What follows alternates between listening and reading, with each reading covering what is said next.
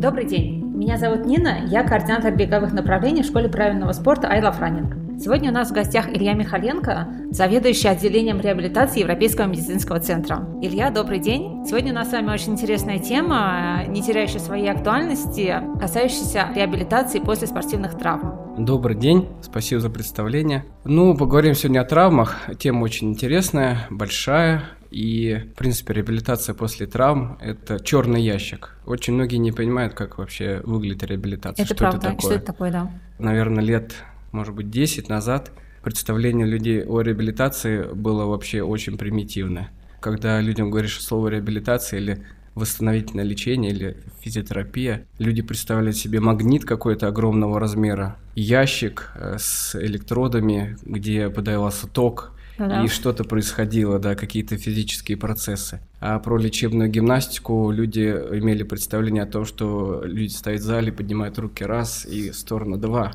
Очень всего шагнул вперед. То есть помимо того, что мы, конечно, продолжаем выполнять и упражнения, и занимаемся физической терапией непосредственно в зале, мы стали активно использовать западные методы. Мгм. Их очень много, попозже о них, конечно, мы поговорим. Я надеюсь, что спорт для нас это всегда источник радости, позитива, каких-то приятных эмоций, но с другой стороны, так или иначе, спорт неизбежно связан с риском травматизма. Вот исходя из вашей практики, из вашего опыта, какие травмы наиболее часто встречаются у спортсменов, любителей? В основном, конечно, в нашей практике это травмы коленного сустава, Угу. безусловно, да, куда без них. Знакомо. Травма плечевого сустава, Угу. травма голеностопного сустава, Угу. травмы кисти, лучезапястного сустава, предплечья. А, Расскажите тогда, что делать, если вдруг получена травма, куда идти, куда бежать, к кому обращаться, какой вообще должен быть порядок действий?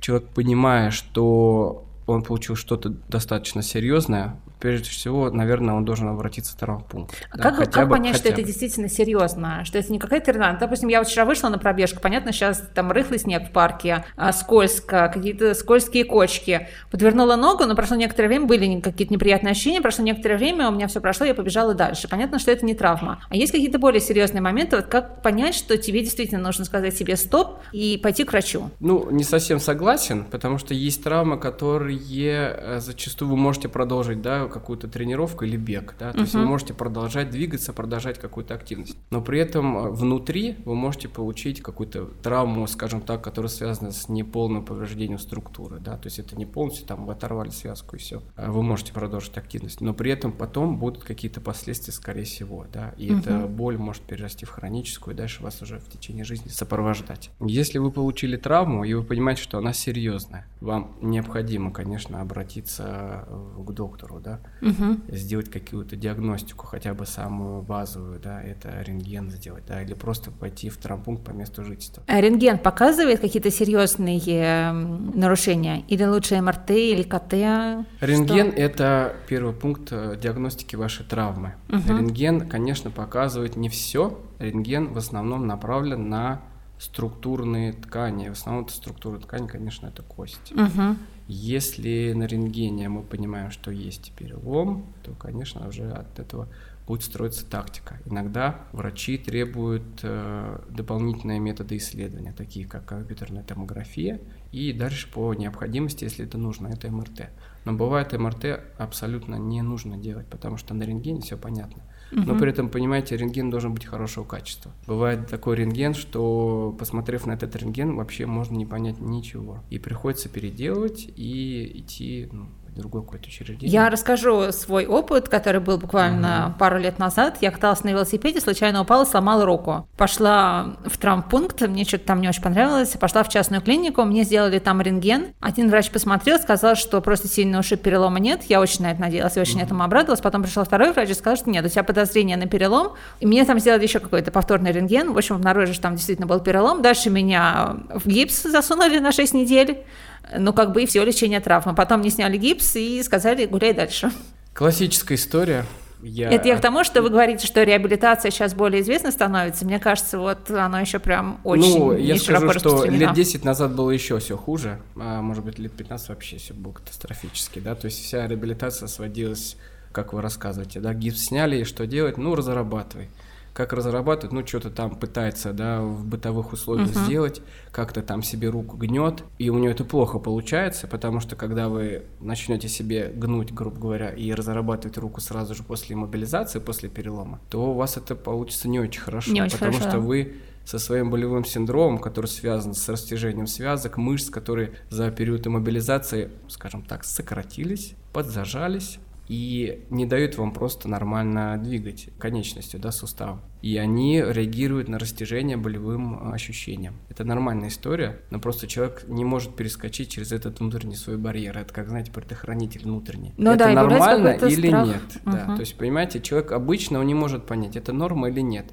Я могу чуть преодолеть вот этот болевой барьер, или же нет. Я получу что-то плохое, или это нормальная история. Вот эти вопросы, они вроде, казалось бы, на поверхности, но на самом деле они очень важны. Угу. Ладно, тогда давайте с вами поговорим об идеальном случае. Вот я что-то, не дай бог, получила себе какую-то травму, что-то сломала. Пошла в хорошую клинику. Что мне должен врач сделать? Тактика абсолютно та же остается. Это осмотр травматолога. Угу. Если травматолог понимает, что есть подозрение на структурное повреждение анатомическое, вам делают рентген.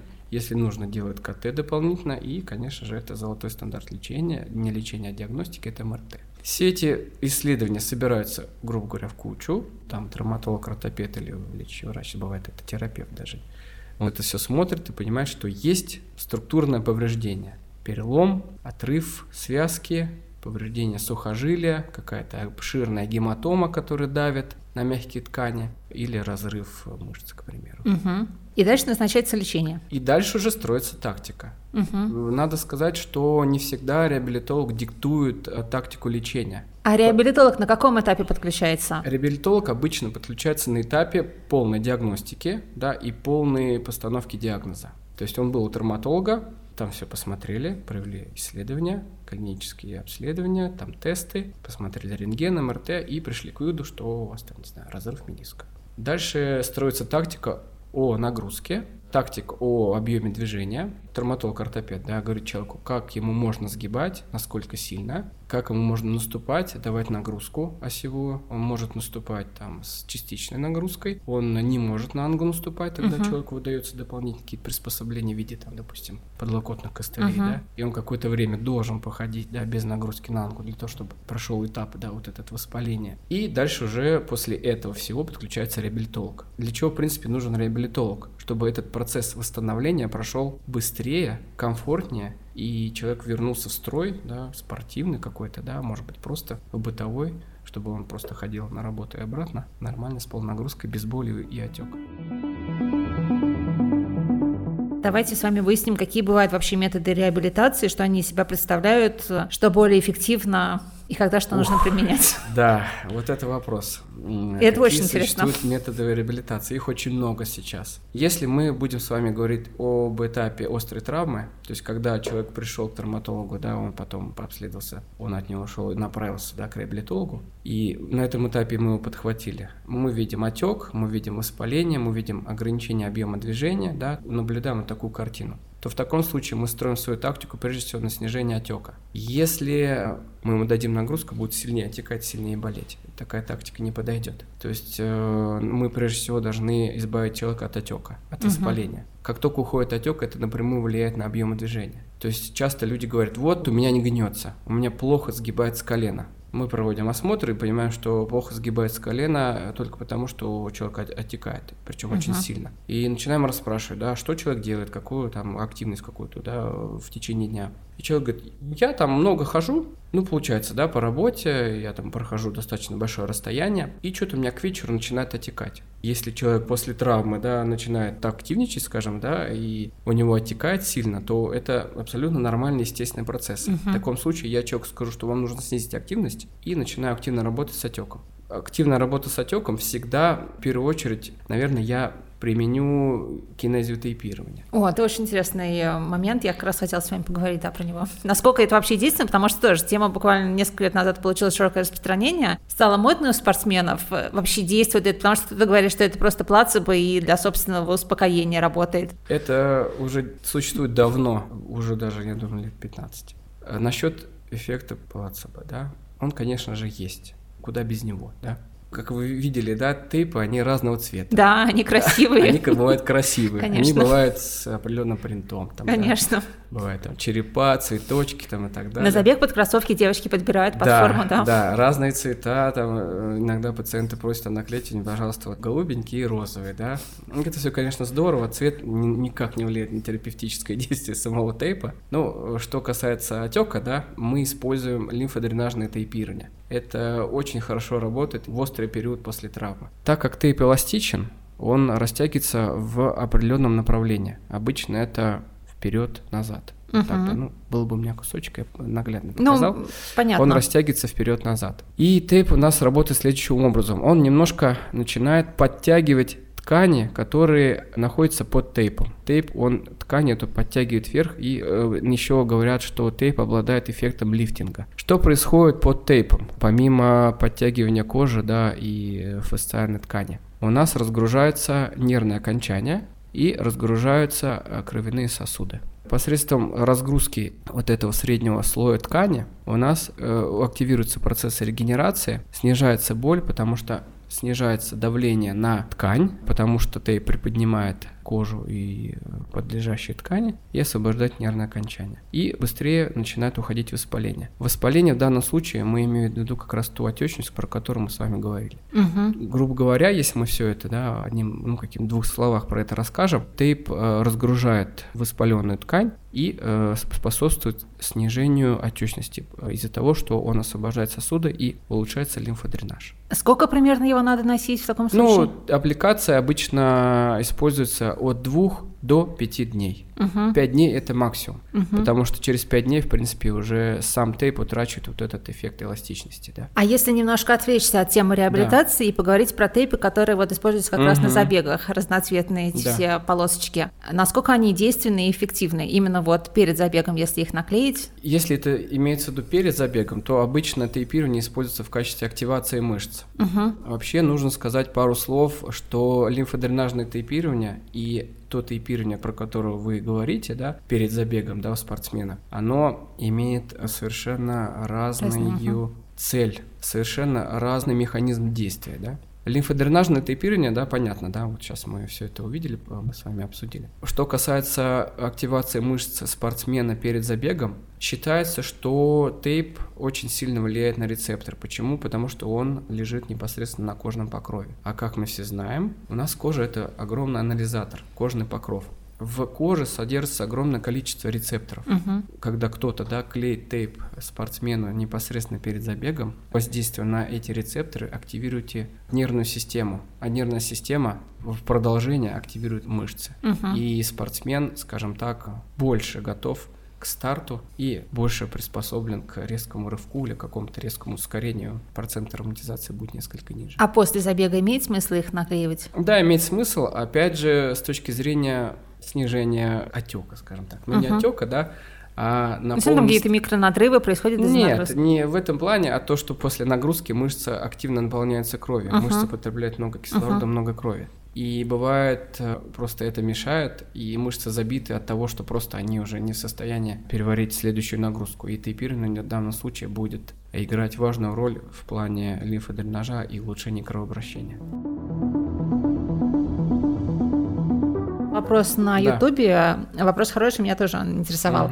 А, Катерина спрашивает, расскажите, пожалуйста, о долгосрочной реабилитации после некроза хондропластики мышц бедренной кости колена. И нужна ли реабилитация через год после операции? Есть ли возможность вернуться к ударным беговым нагрузкам или это уже пожизненное противопоказание? На самом деле, хороший вопрос. Свою тактику мы построим э, только опираясь на то, какие рекомендации дает оперирующий хирург. Мгм. Потому что, понимаете, реабилитолог не всегда может пойти наперекор оперирующему хирургу, лечащему врачу. Почему часто реабилитолог работает в тандеме с травматологом-ортопедом или же там с неврологом? Потому что от того, какие рекомендации даст травматолог, и строится тактика реабилитолога. Мгм. В данном случае я бы задал дополнительные вопросы, потому что я не могу сказать, что вам можно делать все, вы можете давать полную нагрузку, вы можете, не знаю, делать все растяжки, которые хотите и так далее, и так далее. Потому что э, если мы это сделаем, а хирург дал совершенно иные рекомендации, то это... А если хирург не дал рекомендации? Ну, как у меня было, мне сняли гипс, сказали, разрабатывай,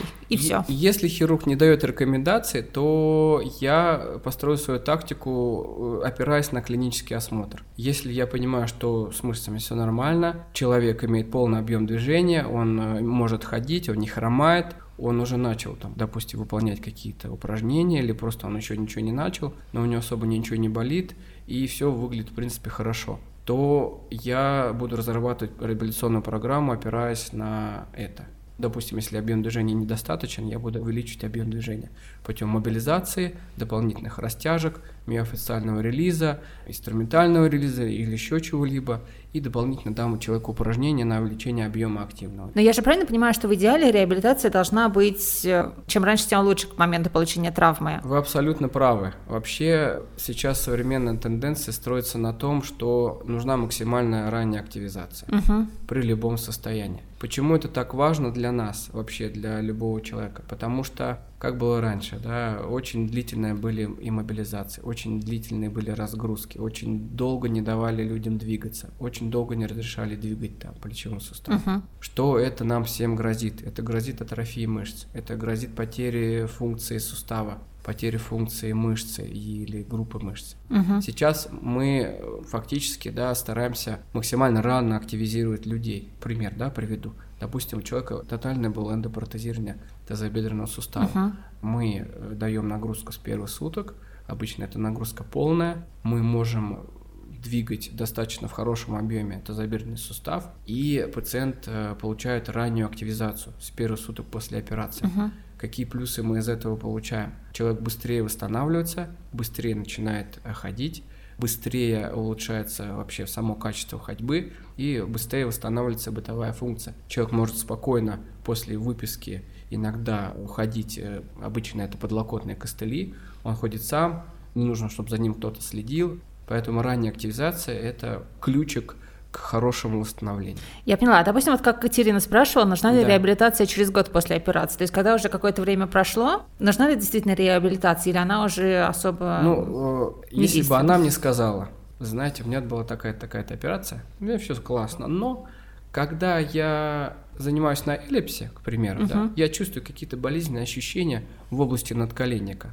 С чем это может быть связано? А я проведу клинический осмотр и скажу, что болезненные ощущения в коленном суставе связано с перенапряжением четырехглавой мышцы бедра. С ней нужно поработать, ее привести в чувство, улучшить эластичность, боль пройдет, и человек заживет нормальной жизнью. Угу. Потому что после операционное состояние иногда бывает приводит к рефлекторному сокращению мышц и их спазму. И вроде все хорошо, человек восстанавливается, все здорово, но мышцы немножко да, требуют внимания больше. Угу. Как вы выбираете способ реабилитации? Все зависит от того, что я вижу перед своими глазами. Если я вижу перегруженный квадрицепс из-за того, что человек бегает э, по 10 километров в день. Так, это интересно. Интересно, да, приближаемся больше, да, скажем угу. так, специфической нашей тематики. А если он бегает по 10 километров в день и при этом не делает растяжки, угу. он не катается на роле, он не делает ничего того, что позволяет ему восстановить мышцы после нагрузки. И, наверное, вам скажу, с 80% вероятностью рано или поздно он попадет к врачу, физиотерапевту, реабилитологу. С чем?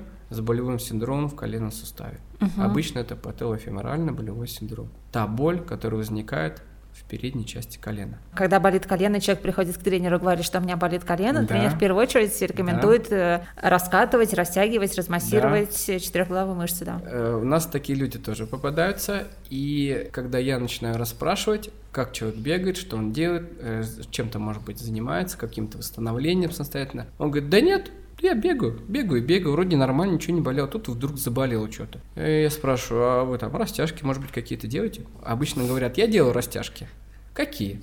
Ну вот я возьму ногу назад немножко отведу, 5 секунд постою и брошу, ну и пошел дальше по делам.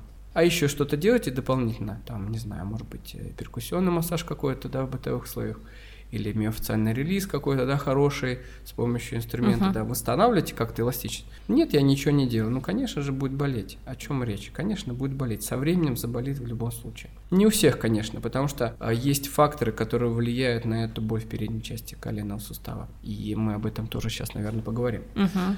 Нужно правильно восстанавливаться после нагрузки. Этим нужно заниматься. Тогда вы сохраните свои суставы, свои мышцы, связки в хорошем состоянии на долгое время. Восстановление это так же, как ОФП, на что никогда не хватает времени, то, а, что, да. чем всегда лень заниматься. Да, э, сам скажу, что занимаясь в зале, да, я иногда часто грешу и не совсем правильно восстанавливаюсь. И потом через какое-то время я чувствую, что все-таки какие-то дискомфортные ощущения в коленных суставах возникают. Угу. Я начинаю активно все это раскатывать, растягивать, и мне это помогает. Угу. А вообще, в принципе, да, почему может возникнуть боль э, в коленном суставе? И, в принципе, по статистике, да, это, как правило, боль в передней части коленного сустава, в передней части колена. К вам часто приходят с травмами именно в э, области колена? Конечно. Да? Это часто одна из самых распространенных травм – это разрывы менисков. Частая травма, которая сопровождается болевым синдромом, как говорил уже, да, и отеком, и снижением функции конечности. Почему может возникнуть такого рода травма? Это у нас так называемая вальгусная динамическая и просто деформация коленного сустава. Угу. А, обычно, если не рентгеновский снимок, да, это выглядит все вживую таким образом. Есть небольшое отклонение оси нижней конечности во внутреннюю сторону, да, это как раз у нас называется вальгусное отклонение оси uh-huh. нижней конечности. Оно бывает еще динамическое, да, когда у человека при движении имеет тенденция быть э, движение коленного сустава вовнутрь. И uh-huh. у нас еще помимо вальгусного здесь отклонения будет пронация в голеностопном суставе. Так называемый завал в стопы вовнутрь. Ну, вообще это биомеханическая вещь, которая происходит из-за неправильного баланса мышц угу. не скоординированной работы мышц нижних конечностей. А можно я сразу спрошу? Да. Стельки помогают mm, с этой историей справиться? Да. По поводу стелек. Я, честно говоря, отношусь к стелькам достаточно скептически. А что касается ситуации по поводу коррекции вот этой пронации да, в голеностопном суставе. Если э, человек пришел делать стельки у хорошего специалиста и правильно подобрана компенсация, стелька сделана правильно, и эта компенсация позволяет э, пронацию в голеностопном суставе убрать, да, скомпенсировать, то в принципе на какое-то время стельками можно пользоваться. Угу. То есть, грубо говоря, это хорошая база для активной адаптации своего тела, активной тренировки мышц. Почему? Потому что в принципе, да, вся эта история, она связана с мышцами, да, не в коррекции стелек. Можно скорректировать стелькой, но потом, допустим, да, человек забыл, там, не знаю, стельку, у него опять вернулся это пронация стопы. Конечно. Почему? Потому что э, стелька-то стелькой, она там была, но при этом э, с остальным ничего не сделали. Конечно. Да? Мышцы как были в дисбалансе, как они не скоординированно работали, так они продолжают работать. Понятно. Мы с вами забыли про надколенник, ага. так как он у нас тоже активно участвует э, в жизни коленного сустава. Провели э, определенные исследования, и э, у пациентов э, с пателлофеморальным болевым синдромом увеличилось э, смещение надколенника. Обычно это смещение э, в боковую сторону, да? Угу. Плюс это смещение еще может сопровождаться небольшой ротацией. При э, пателлофеморальном болевом синдроме у нас надколенник имеет определенный наклон. Да? Угу. Почему это важно? Потому что надколенник в коленном суставе двигается в определенной борозде, скажем угу. так. Если надколенник по каким-то причинам, по причинам вальгусного да, смещения коленного сустава оси, по причинам перенапряжения да, четырехглавой мышцы бедра, то надколенник начинает э, из этих рельс, скажем так, выскакивать, как uh-huh. трамвай, да, uh-huh. он раз и не по рельсам поехал, и все, уехал куда-то в кювет. Что происходит с надколенником? Он начинает смещаться и возникает повышенное механическое трение в том месте, куда он у нас с вами свалился. Угу. И опять же образовывается воспаление и болевой синдром. А что делать, чтобы этого не было? Скажу позже. Это как раз реабилитационная задача. Во-первых, почему это возникает? И да, и как сделать, чтобы этого не было? Это возникает по биомеханическим э, составляющим, что у нас происходит при вальгусном отклонении оси нижней конечности. Да? Происходит то, что у нас активное участие принимают приводящие мышцы бедра в этой ситуации. Они начинают активно тянуть и приводить бедро внутрь угу. осуществляя внутреннюю ротацию бедра. Угу. При этой ситуации у нас среднеягодичная мышца и грушевидная, они не способны держать и не способны перебороть активное участие приводящих мышц угу. бедра. В этой ситуации у нас возникает активный дисбаланс. Приводящие сильные, мощные активно тянут, вызывают внутреннюю ротацию, а ягодичные мышцы, как стабилизаторы, не способны это удержать. И бедро у нас находится в завале, смещается над коленник, и со временем возникает боль в передней части колена, да, пателофеморальный болевой синдром. И, в принципе, боль в коленном суставе. Это понятно. А как сделать, чтобы этого не было? Это мышечный баланс и тренировка. В принципе, подход к лечению да, болевого синдрома, он основан на определенных пунктах. Э, если это острая боль, то никуда нам не деться от приема медикаментов. Почему? Угу. Потому что если у вас сильно болит, вы просто не будете не способны делать упражнения. Это раз. Вы не способны будете активно подключить мышцы, потому что болевой синдром вызовет э, стопроцентную слабость мышц. И опять же доказано, что если вы чувствуете боль в колене, то рефлекторно это очень сильно снижает мышечную силу квадрицепса. А медикаменты какие должны быть? Обычно нестероидные противовоспалительные uh-huh. средства. Их очень много, целая куча. Ну, типа немесилы, да? Немесил, там, не знаю, можете мазью какой-то помазать, кто очень любит. Понятно. Да? А, конечно, эффективнее это прием таблетированной формы, uh-huh. да? Это может быть нурофен, найс, немесил или еще что-то, да. Аркоксия uh-huh. очень популярна, поэтому, пожалуйста, любой что вам больше подходит. Угу. Поэтому купировать болевой синдром важно, потому что вы ничего толкового не сделаете. А физическая активность и движение – это одно из основных направлений лечения боли в коленном суставе. Вот, частично об этом сказал. Э, мы должны с вами выполнять упражнения на двигательный контроль. Угу. В основном это упражнения на проприорецепцию, на стабилизацию. И стабилизация должна быть э, как коленного сустава, так и голеностопного сустава. Мы выполняем много упражнений на стабильных платформах, на стабильной опоре. Выполняем много упражнений на нестабильной опоре. Угу. Важно донести до человека, чтобы он понимал, в какой момент времени, где он, у него находится коленный сустав. Почему? Потому что часто при беге вы же, ну, вы не смотрите на свои ноги, вы просто ну, ну бежите вперед, да. Не знаю, может быть, кто-то сейчас уже задумывается о том, как вообще происходит движение, да. Сейчас модно же, да, обсуждение темы. Бег на передней части стопы, там, Есть да, такое. на, на пятке, на полной стопе, на руках, там, да, и так далее. Вот, э, абстрагируясь от этого, э, важно понимать, что происходит с осью в момент движения, в момент динамики. И если мы протестируем людей, то мы поймем, что очень много неправильной постановки бедра, колена и стопы. И очень часто мы начинаем тренировать людей и перепрограммируем его голову, да, чтобы он мог контролировать положение ноги, положение коленного сустава. Скажу честно, мы плохо чувствуем свое тело иногда. Потому что, во-первых, мы не понимаем, где какие мышцы находятся ну, иногда, да. да, то есть бывает, знаете, да, говорят там, контролируй бедро, да, там, держи бедро, напряги какую-то мышцу, да, какую мышцу, чего вообще, как понять, как она напрягается, как она работает. Поэтому важно обучить вот этому двигательному контролю, важно э, до человека донести, чтобы он понимал, в какой момент времени, где у него находится коленный сустав, uh-huh. где находится бедро, и начать э, выравнивать баланс мышечный. Без растяжек тоже никуда. Если мы понимаем, что у человека огромный спазм приводящих мышц, конечно, мы ему будем давать растяжки на приводящие мышцы и активацию э, отводящих мышц бедра абдукторов. Это одна из основных, скажем, пунктов тренировки. Угу. Помимо э, контроля положения коленного сустава, помимо вот этого осознания, да, вообще, где находится нога, что происходит. Я пошел вперед, перенес вес. Оп, перенес вес, чуть больше, ушло колено. Вернулись обратно, заново начинаем, переносим вес, держишь, держу, да, и чувствуем, чувствуем каждый раз с ощущениями. Но это же можно делать и в плане профилактики, чтобы Конечно, не до этого. естественно. Мы не говорим о том, что мы делаем это только тогда, когда болит коленный сустав. Uh-huh. Как профилактику это тоже можно делать, как профилактика травматизма, как профилактику боли в коленном суставе. Uh-huh. Конечно. А как скоро можно возвращаться в спорт после полученной травмы? Какой?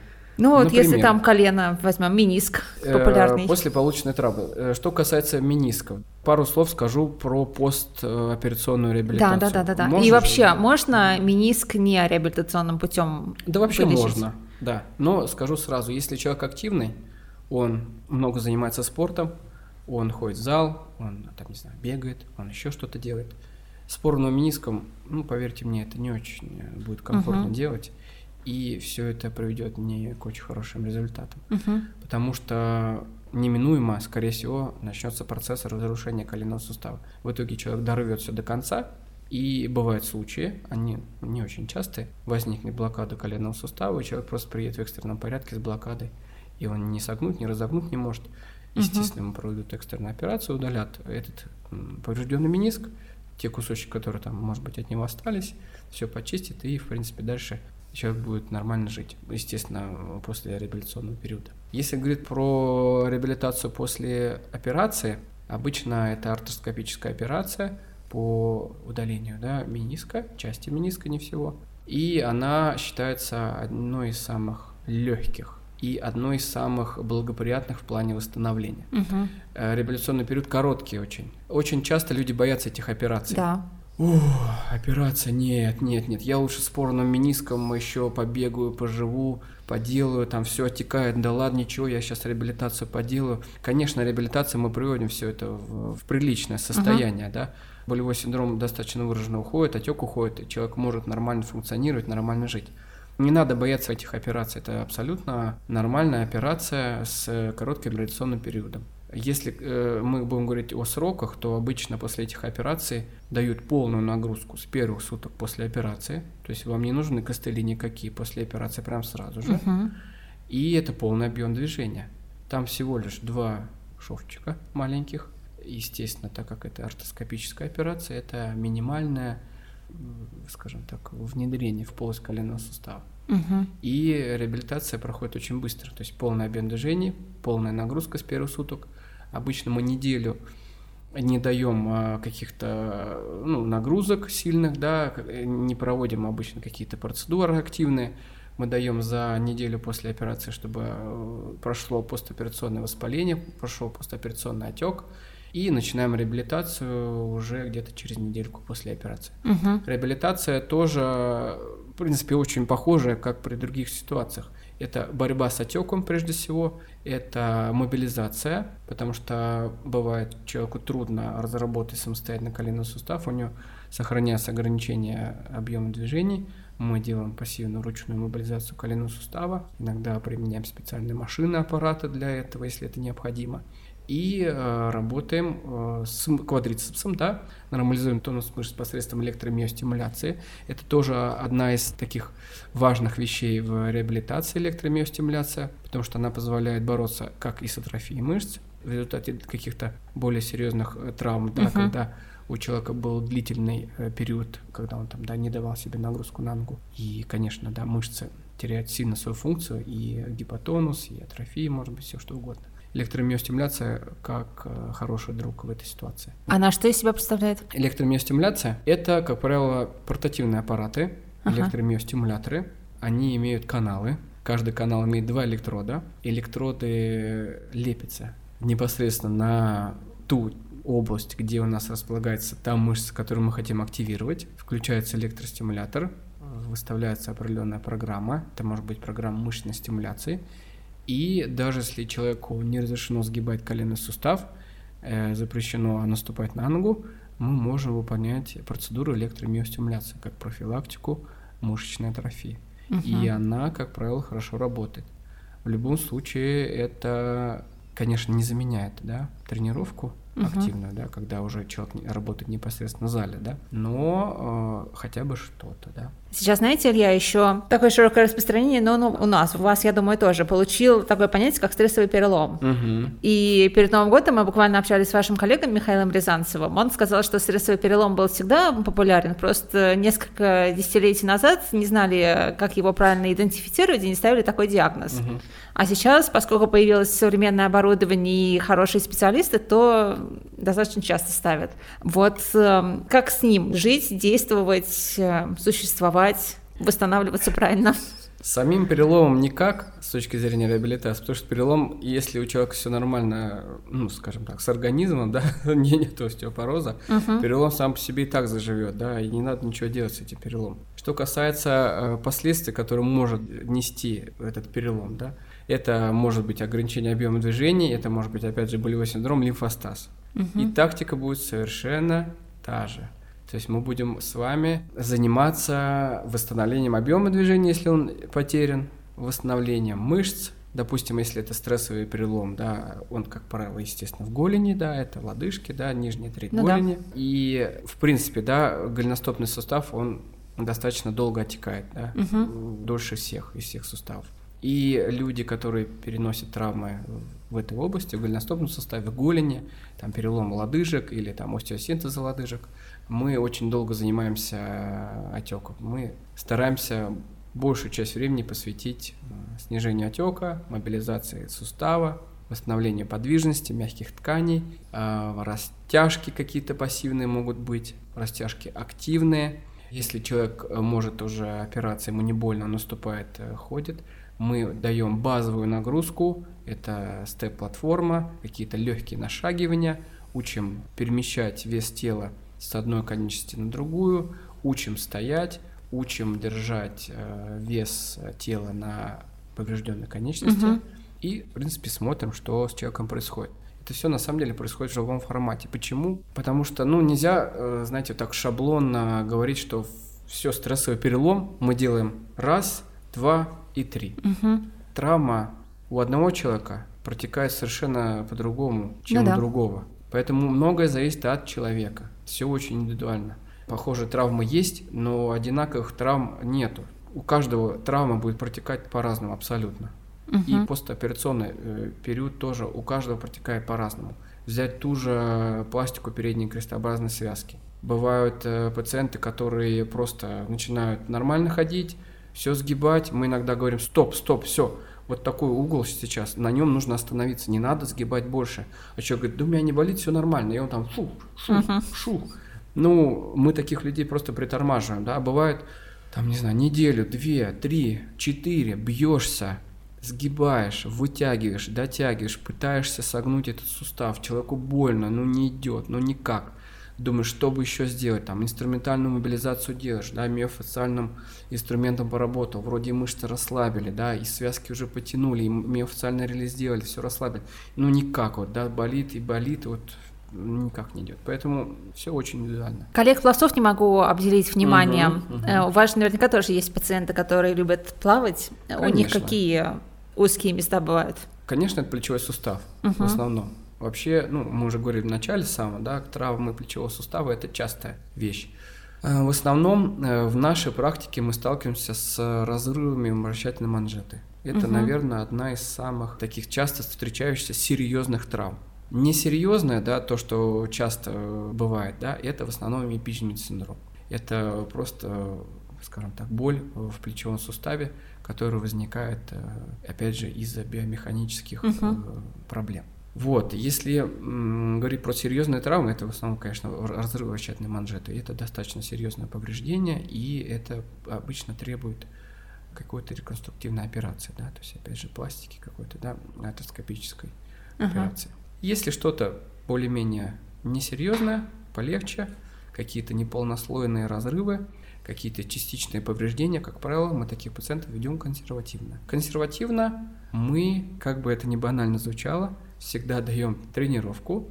Эта тренировка направлена на вращательную манжету. Как правило, в первый период, когда это ну, острые какие-то моменты еще есть, там болевой синдром, побаливает, там, да, где-то там отекает, какое-то воспаление есть, может, быть, даже на МРТ там есть и видно то мы даем щадящую тренировку вращательной манжеты. Угу. Это упражнение на наружную ротацию, упражнение на отведение. Это может быть просто в начале вес конечностей, потом а, потихоньку плавно мы переходим к упражнениям с отягощением, с а, эспандерами, с гантельками. Обычно это полкилограмма, кило.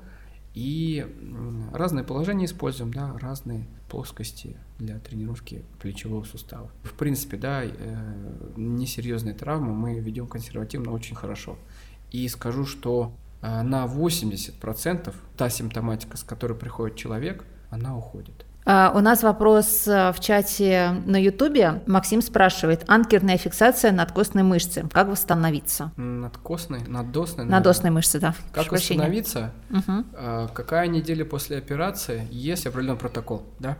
Скажу, а надосная мышца это что вообще? Это мышца, которая входит в состав вращательной манжет плеча. Ага. Это та мышца, которая у нас э, одна из основных, которая двигает плечо и осуществляет нормальную функцию плечевого сустава. Угу. Операции на вращательную манжету она, как правило, сопровождается иммобилизацией и определенным планом восстановления. Пишешь, что шестая неделя. А, шестая неделя, спасибо. Спасибо. Это хорошее уточнение, так будет легче. А обычно после шести недель мы заканчиваем ношение мобилизации. После шести недель мы начинаем э, давать уже упражнения, направленные на аутомобилизацию плеча. Что такое аутомобилизация плеча? Это те упражнения, которые направлены на поддержку оперированной руки здоровой. То есть здоровая угу. рука принимает активное участие в процессе движения. Это упражнение в блоке с веревочкой специальной это упражнение с легкой гимнастической палкой, которая, в принципе, не имеет никакого веса. Выполняется упражнение, в основном какая задача, какую цель мы преследуем? Это растяжка мышц и структур плечевого сустава. Uh-huh. Потому что в этом периоде наша задача максимально эффективно и быстро восстановить объем движений в плечевом суставе. Это очень важно, потому что после этого обычно где-то на восьмой неделе после операции начинается тренировка с весом конечности. И эта тренировка начинается, да, э, и, соответственно, добавляются упражнения с весом конечности к тем упражнениям на аутомобилизацию, которые человек делал ранее. И, как правило, силовую тренировку с отягощением, а силовая тренировка мы имеем в виду в постоперационном периоде, это резиновый спандер самый легкий, там желтенькая резинка или какой-то там такой прям самый легенький спандер. Это гантелька весом 0,5-0,5 максимум килограмм обычно. Угу.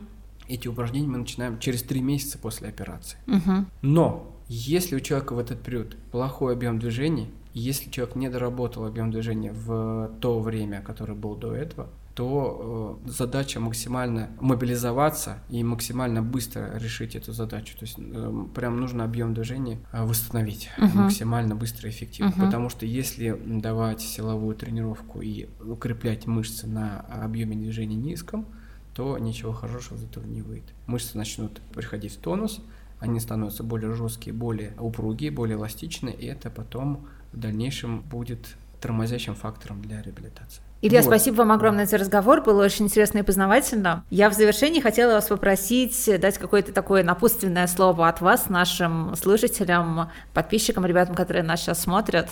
Нагрузка, тренировка сопоставима с, э, потом с реабилитацией, с восстановлением. Если брать 100%, то это должно быть, грубо говоря, 50 на 50. Если этого не делать, то конечно, можно какое-то время и так потренироваться, и так вроде, может быть, все пройдет. Но это может привести к таким серьезным последствиям. Поэтому напутственное слово не забывать не только тренироваться, но и восстанавливаться. Спасибо вам большое, действительно было очень полезно, очень интересно. Спасибо. А, спасибо за эфир. Будьте здоровы, берегите себя, наслаждайтесь спортом, и пусть спорт будет только в удовольствие. Всего доброго, до новой встречи.